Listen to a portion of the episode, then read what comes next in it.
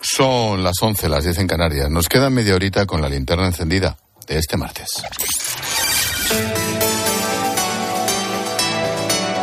Con Expósito, la última hora en la linterna. Cope, estar informado. El Congreso ya ha incluido oficialmente a José Luis Sábalos como diputado del Grupo Mixto. Hoy ha plantado cara a su partido que le exigía la entrega de su acta. No lo ha hecho y Ferrer le ha suspendido cautelarmente de militancia por el caso Coldo. Ábalos decide mañana, veremos si acudir a la sesión de control, ocupará su nuevo escaño en la parte alta del hemiciclo, fuera de la bancada socialista en la que ha estado, ojo, desde 2009. El PSOE quería evitar esa foto en un pleno que el PP utilizará para lanzar una ofensiva contra Pedro Sánchez por este escándalo. Maribel Sánchez. Sesión de control de alto voltaje en la que el PP quiere poner a Sánchez en la picota y que argumente si no debería dimitir por los mismos motivos que los socialistas pedían a Ábalos que lo hiciera. Y es que creen que en realidad este es el caso Sánchez, pero también quieren conocer el papel que jugaron los ministros Marlasca, Oscar Puente y Ángel Víctor Torres o la presidenta del Congreso. Todos ellos propiciaron estos negocios o compraron las mascarillas en las operaciones fraudulentas que están siendo investigadas. Ninguno lo denunció siguen sin dar explicaciones y sin asumir responsabilidades, dicen en Génova. Por eso el PP, con Feijóo a la cabeza y también Vox, pretenden bombardear el hemiciclo con una batería de preguntas que deje claro cuántos escándalos como este será capaz de soportar el gobierno de Sánchez, aunque en realidad reconocen a COPE que saben que el presidente volverá a poner en marcha ese ventilador con el que esparcir acusaciones y evadir preguntas. Mientras tanto, la justicia sigue adelante con su investigación. Mañana, a la misma hora que se habla del caso Coldo en el Congreso, la Audiencia Nacional ha citado a declarar al empresario Juan Carlos Cueto. Se trata del supuesto cerebro de la trama el hombre que estaba detrás de la empresa que logró los contratos públicos. Patricia Rossetti, buenas noches. Buenas noches, Ángel. La semana pasada, cuando se produjeron las detenciones, Juan Carlos Cueto estaba fuera de España. A las nueve y media de la mañana está citado en el juzgado de Ismael Moreno. El propietario del grupo Cueto está considerado por anticorrupción como el supuesto cerebro de la trama de Coldo García. Cueto ya conoce la Audiencia Nacional. Está procesado en el caso de FEX, una trama de corrupción relacionada con la venta de armas en Angola. La Fiscalía pide para él 54 años de cárcel. En la trama de Coldo García, según Anticorrupción, Cueto se habría embolsado cerca de 10 millones de euros por los contratos adjudicados y sería la persona que realmente controlaba la empresa Soluciones de Gestión, propiedad de otro imputado, Íñigo Rotaeche. Cueto dejó de figurar en los órganos sociales de las empresas a raíz de la investigación del caso Defensa. Hablando de fraudes con los contratos firmados durante la pandemia, Noticia de hoy mismo que llega desde Canarias. La Fiscalía ha presentado una querella por fraude a Hacienda contra cuatro empresarios que vendieron material sanitario al gobierno en Canarias, al gobierno de Canarias, por 23 millones de euros. Entre los querellados hay un exconsejero del Cabildo de Gran Canaria y el presidente de Las Palmas, del equipo. El Ministerio Público deja abierta la puerta a que el caso derive también en delitos de malversación y blanqueo. Joder. Cambiando de tema, a esta hora los agricultores catalanes mantienen bloqueada la AP7 cerca de la frontera con Francia y la A2 y AP2 en varios puntos. También han vaciado camiones con productos marroquíes en protesta por la competencia desleal. Piden que se cumplan los mismos requisitos en otros países que aquí. Con esto en mente, mañana el Gobierno se va a volver a reunir con las principales organizaciones agrarias. Por ahora no han sido suficientes las 18 medidas que presentó el Ministerio en el anterior encuentro. ¿Qué podemos esperar?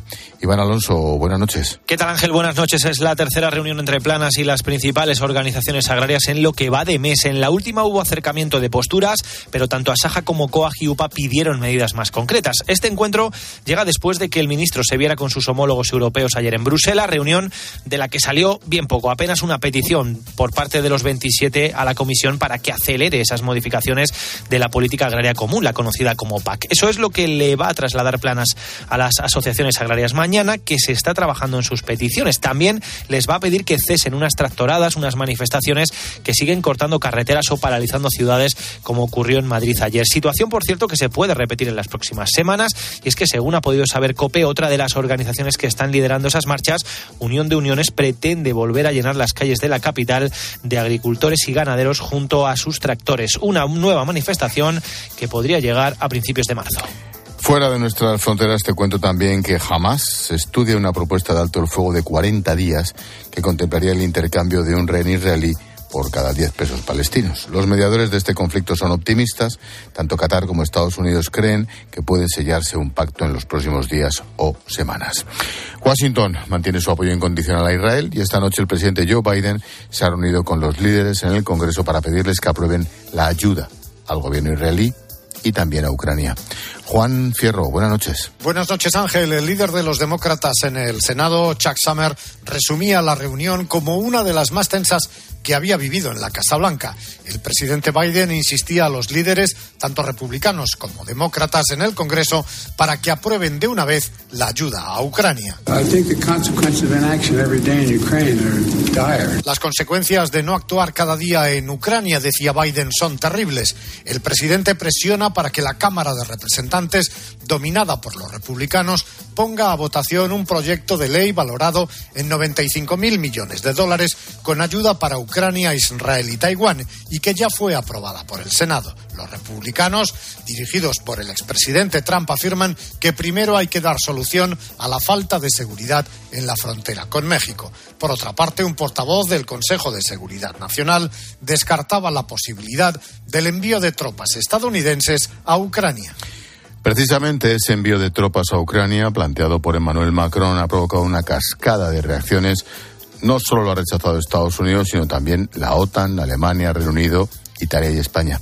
La ministra de Defensa, Margarita Robles, ha sido contundente. La posición de Macron de enviar tropas a Ucrania es una posición que es rechazada por OTAN y que por tanto no, nosotros no compartimos. Entendemos que hay muchas formas de apoyar a, a Ucrania, pero como bien decía OTAN, en este momento eh, la participación en Ucrania sería una escalada en el conflicto y por tanto creemos que hay otras formas de ayudar a Ucrania. Y un asunto más, estamos en la recta final del partido de vuelta de la primera semifinal de Copa del Rey. El Mallorca y en la Real Sociedad en San Sebastián empatan a uno cuando quedan aproximadamente 15 minutos de partido. De confirmarse este resultado, pues eso, prórroga y ya veremos. También empataron a uno en el partido de ida. Cinco de la Real buscan remate, entre ellos los dos centrales. Ahí va el Cubo, jueves pone la conoceremos al segundo finalista. Se mide en San, San Mamés el Athletic Club de Bilbao y el Atlético de Madrid. Los de Bilbao ganaron 0-1 en la ida.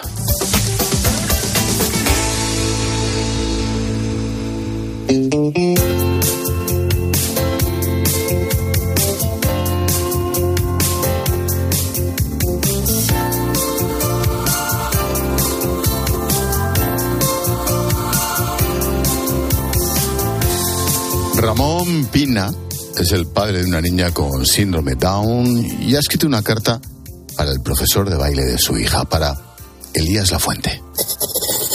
Querido Elías, me pregunto si ya saben bailar Los Ángeles o si están haciendo pereza. Dale, saca ese carácter tuyo y ese bozarrón y despierta de una vez a esos ángeles perezosos. Que se levanten de su siesta de algodón. y Elías, que a los ángeles de el la profesor de baile, falleció hace tres semanas. Qué difícil es no verle al lado de la barra cogiendo a sus alumnos, unos niños, unas niñas, bailarines muy especiales.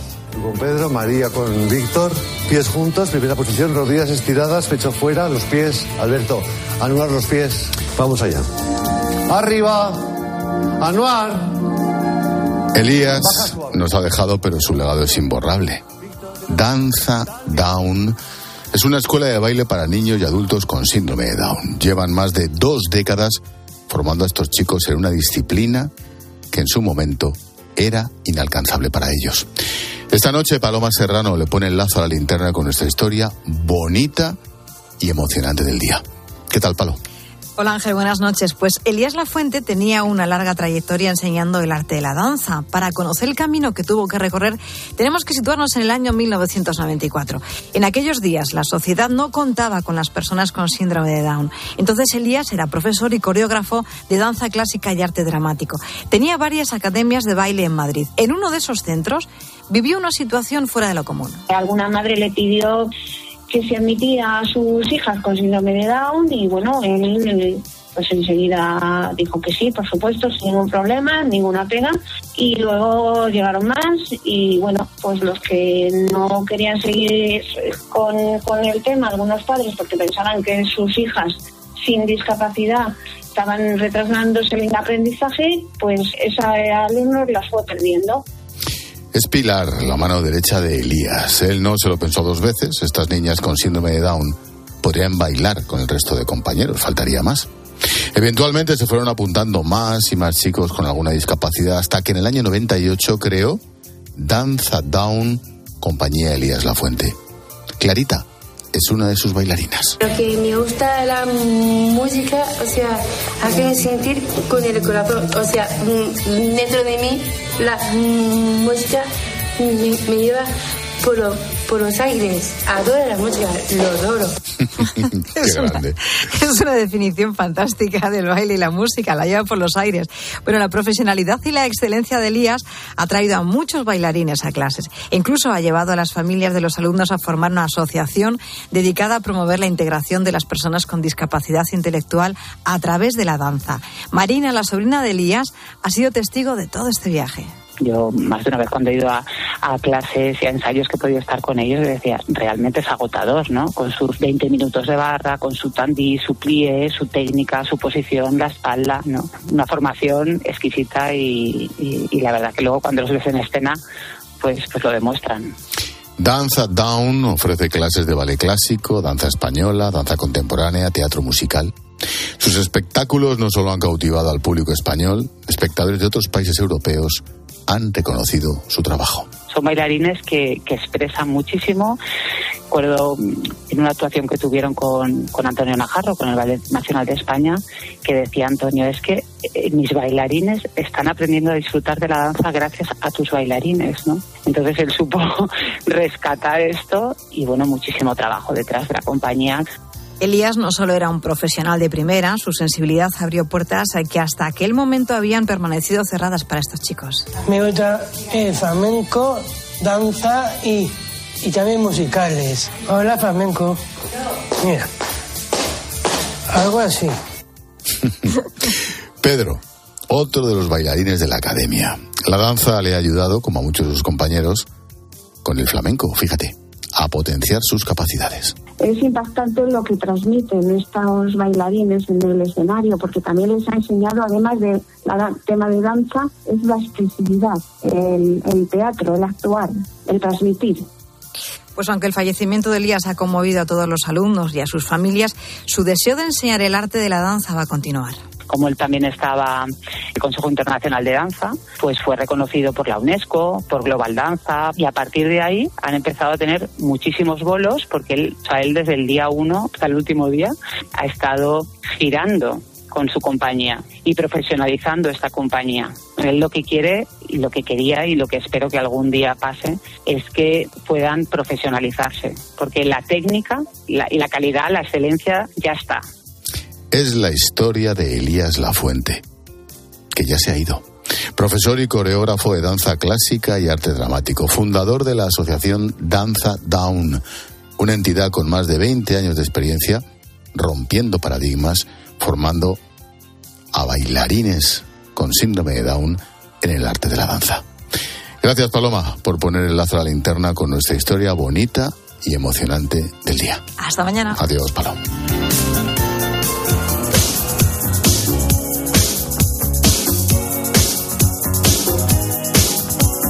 La postdata en la linterna la firma Juan Fernández Miranda. Hola Juan. ¿Qué tal Ángel? Cuando eras un chaval, ¿llevabas uniforme en el colegio? Y más allá de tu experiencia personal, ¿eres partidario o no de que los chicos y las chicas lleven uniforme a clase? Te pregunto esto porque el presidente francés, Emmanuel Macron, ha puesto en marcha un proyecto piloto para que sea obligatorio. Y ojo, fue una obligación en Francia hasta 1968, hace 55 años. ¿Pero qué busca Macron? Muy sencillo. Cree que vestir todos igual contribuye a la igualdad entre escolares con independencia de su poder adquisitivo y además supone un ahorro en el gasto de las familias. Y una idea más que manejan los expertos Vestir uniforme tiene un efecto positivo en el comportamiento, en la convivencia. Incluso favorece la integración, un asunto que en la escuela francesa no es menor. En España, este no es un asunto que esté en el debate público. Y por eso, en este momento, me atrevo a hacer la pregunta. ¿Uniforme sí o uniforme no? Yo, la verdad, es que solo encuentro argumentos a favor. Y en ese plan. Expósito. La linterna. Cope. Estar informado. Si afecta tu bolsillo, le interesa a Carlos Herrera. El gobierno italiano ha reducido el paro recortando los subsidios. Anda.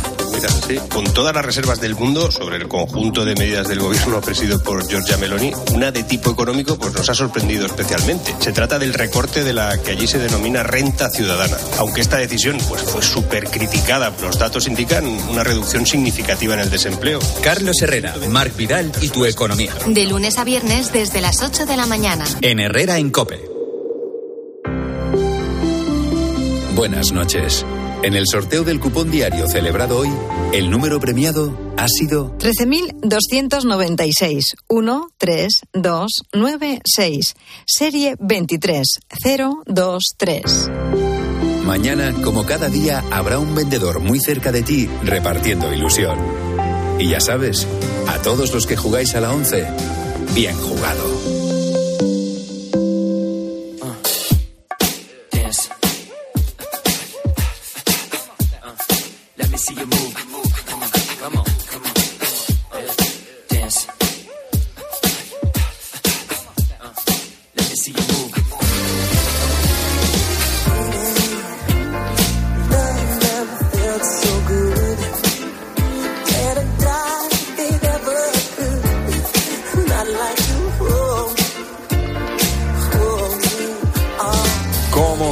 Día te resumimos, a través de los sonidos de Cope, las noticias y las voces que han marcado la jornada. Y para ello, Silvia Martínez. ¿Qué tal, Ángel? Buenas noches. Hola. Cuando se cumple casi una semana del terrible incendio en el barrio del Campanar, en Valencia, nos hemos preguntado cómo afecta psicológicamente una tragedia como esta a quien la sufre. Nuestra neuropsicóloga Aurora García Moreno nos ha contado que primero llega el shock y eh, que después las emociones aparecen como un torrente. En cuanto a las emociones y los sentimientos, eh, en estos momentos son muy intensas, muy cambiantes, que va a afectar fundamentalmente a ese estado de ánimo, sintiéndose mucho más ansiosos, más inquietos, enfadados, con desesperanza, con ira, incluso una sintomatología eh, física, como puede ser desde un dolor de cabeza hasta opresión en el pecho.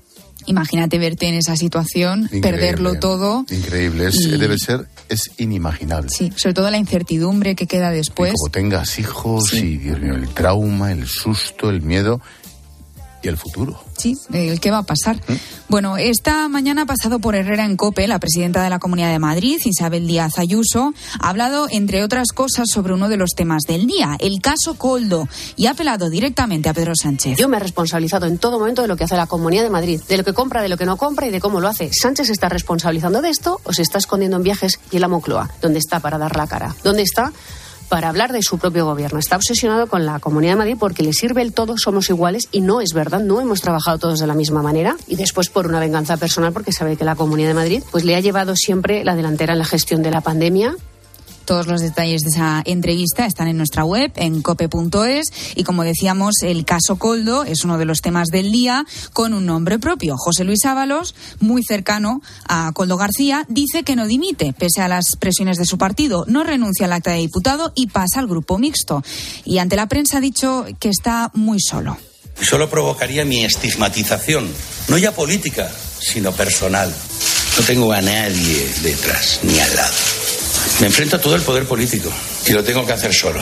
No te preocupes, Ábalo, sería mucho peor ponerse a trabajar, ¿eh? De verdad, te lo puedo asegurar. Cuando dice lo de he venido en mi coche, no tengo secretario, no tengo a nadie. Ponerte a trabajar es infinitamente peor. Pagar impuestos como un cabrón, el ser autónomo, es mucho peor que el chollazo de ser diputado y tocarte exactamente eso.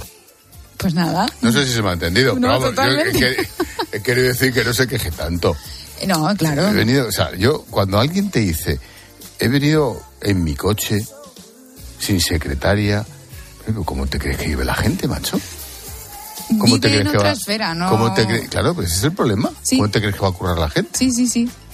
Y como lo ha dicho, no tengo a nadie. ¿Cómo lo dices tú? No tengo a nadie. A nadie. Pero sola. Lo mismo, lo mismo. Pues sí. Bueno, eh, a pesar de que le hayamos querido decir a Ábalos que tampoco está tan mal, nos da pena un poquito en el fondo escucharlo. Y la cosa es que te has emocionado en antena, Ángel.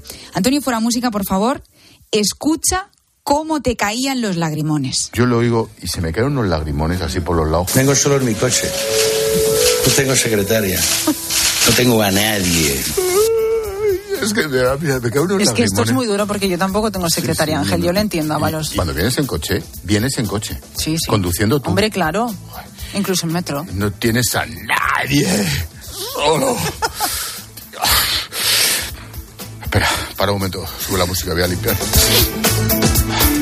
Ha sido muy emocionante el momento. Ha sido Mira, un ¿ves? momento, eran sí. mocos de Sí, la emoción, sí. de la, No, sí, yo lo he la visto. congestión nasal te provoca. Lo he visto. Te salgan mocos, Lo lágrimas. visto. Se te han puesto los ojos rojos, no podías aguantar, no podías No aguantar. puedo hablar, el nudo en la garganta se te pone aquí como la presión esa. Pobre Ábalos, todos somos Ábalos. Bueno, nuestro... Ábalos Ascatú. Eso es. Jesús y Ábalos. Un abrazo, Ábalos. Bueno, nuestro Jorge De Bustos... Silvia. Sí, de mi parte. No sé eh, yo. Bueno, nuestro Jorge Bustos es un tío de letras. Le has pedido una palabra para resumir la comparecencia del exministro de Transportes y digamos que lo veis de formas muy distintas.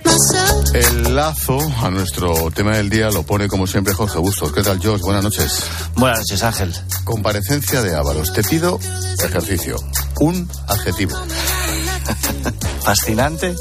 Yo hubiera puesto patético, pero también vale. Sí, sí. Una cosa no quita la Sí, otra. lo patético también fascina. Fascinante, dice el tío. No, fascinante porque ha sido abracadabrante, es como para ojiplático. Sí. Sí, sí, sí. De que la ves y comparecencia ha sido para ¿qué es decir, esto? no. Pues sí. Bueno, vamos a cambiar de tema porque suficiente Ábalos hemos tenido por hoy y vamos a Y seguir lo que te ronda. ¿eh? Eso es, eso Verás es. mañana si va al Congreso. Verás. Y veremos también la fiesta en la foto va a ser llegar en coche, Y sin, y sin, sin nadie. secretaria. Y sin secretaria. Bueno, vender el iris a cambio de criptomonedas es una práctica que se está extendiendo mucho, pero que tiene riesgos. Nos lo ha contado muy clarito nuestro consultor de cabecera, Mario Yáñez. Si nos roban una contraseña, un DNI o un certificado digital, podemos cambiarlo por otro. Pedimos otro nuevo y nos dan otro nuevo y distinto. Pero si alguien tiene nuestra cara o nuestro iris, ¿qué hacemos? ¿Nos cambiamos de ojos? ¿Cómo evitamos que lo usen para suplantarnos? Es que es verdad, si te lo quitan, no puedes hacer nada con eso, no te puedes arrancar Claro, los ojos, te, no puedes te la contraseña, el DNI y la has cagado. Si ahora es con el iris, como haces tu identificación y estás vendiendo tu iris por siete criptomonedas de no sé qué del chichinabo, Mm. pues perdóname, es gilipollas. Que, claro, que ¿Cómo se dice eso? Hablando claro otra vez, Ángel Expósito. Un saludo a todos los que han vendido el iris, pero... Bueno, si eres miope, ¿sirve también lo del iris? Es la pregunta que nos hemos hecho eh, todos nosotros, sobre todo Paloma Serrano, aunque ella cree eh, que casi tendría que pagar. eh, bueno, te lo ha dicho cuando avanzamos el tema tecnológico. Luego en clase de economía hablaremos de tecnología, como cada martes con Mario Yáñez. ¿Has visto la moda esa de vender el iris, de hacerte una foto a cambio de unas criptomonedas?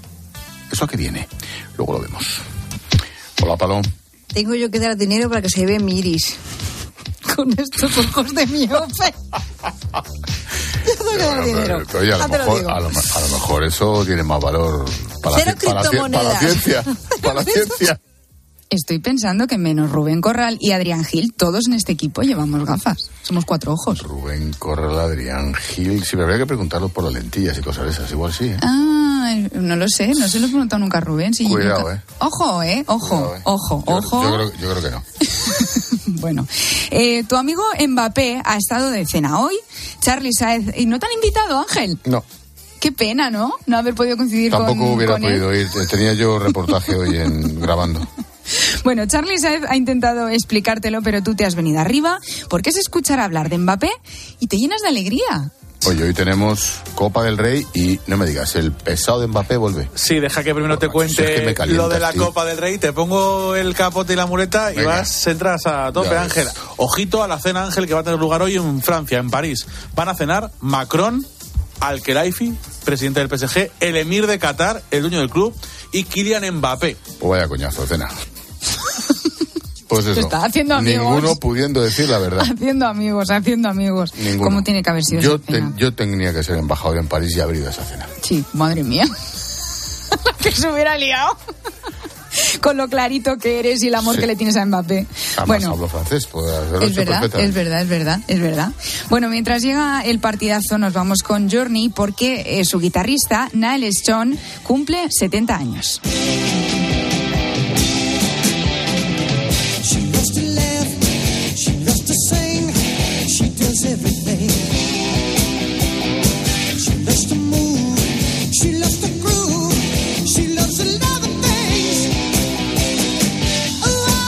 Pues mañana más.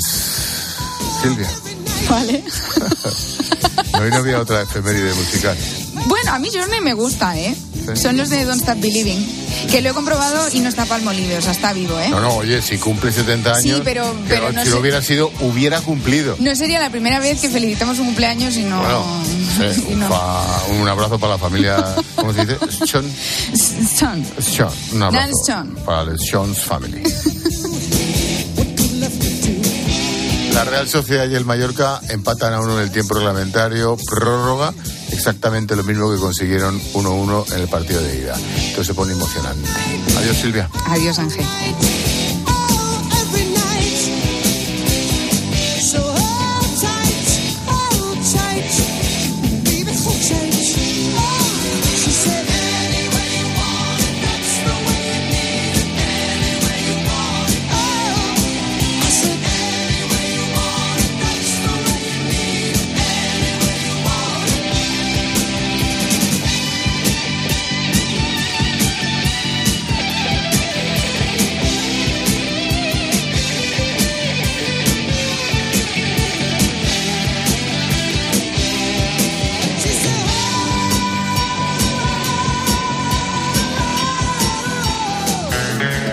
Expósito.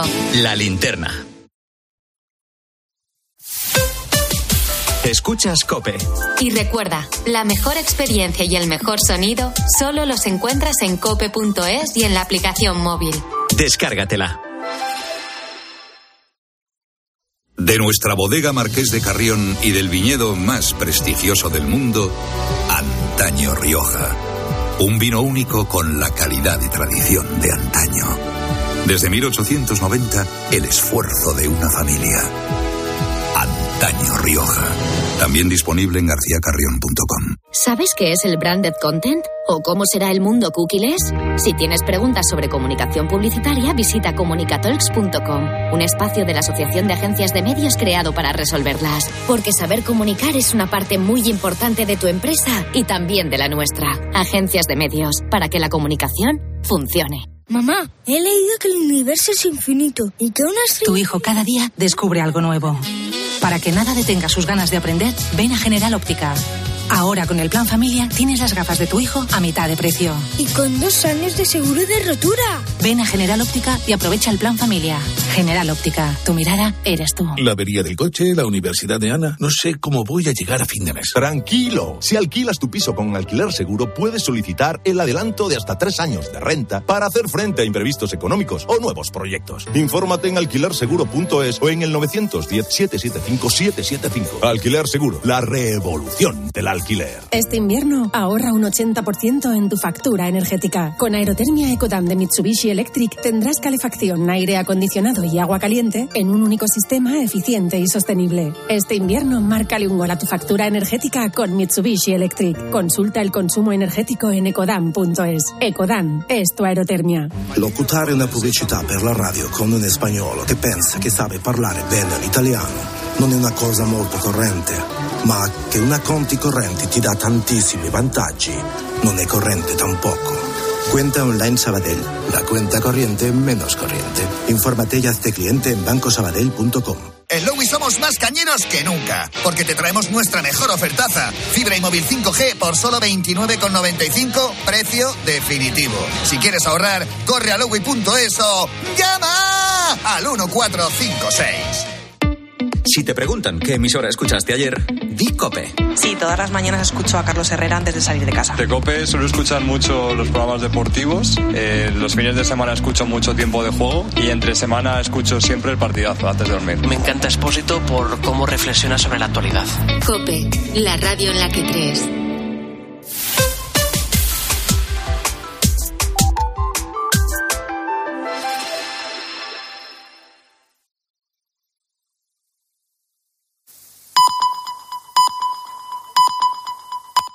Mismo, once y media.